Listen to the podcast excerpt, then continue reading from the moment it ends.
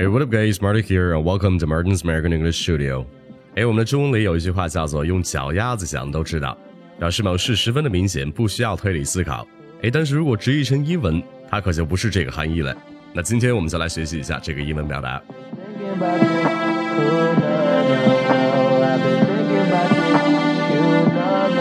如果把用脚想翻译成英文，那可以翻译成 “think on your feet”。一旦这个 think on your feet 在英文中其实表示的是在某人毫无准备的情况下，思维敏捷、反应迅速、随机应变的意思。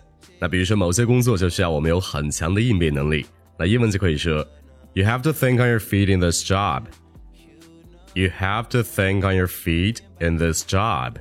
哎，但是有些人和别人单独相处的时候，思维十分的敏捷。可一旦在很多人面前，就会因为紧张等因素，大脑就不再是自己的。那如果你就是这种类型，你就可以说：I'm not able to think on my feet too well before a bunch of people. I'm not able to think on my feet too well before a bunch of people. 那如果你就是想说我用脚想，用手指头想，我都知道。那其实，在英文里也是有一个很地道的表达的，但是跟手脚就没关系了，而是跟你的大脑有关系，叫做 It's a no-brainer。It's a no-brainer。那 B R A I N brain 就是大脑的意思，那 no-brainer 就是没有大脑的人。那你想，没有脑子的人都能做出判断和决定，那就说明这个事情是很显而易见的，不需要推理和解释。那也就是我们平常说的想都不用想。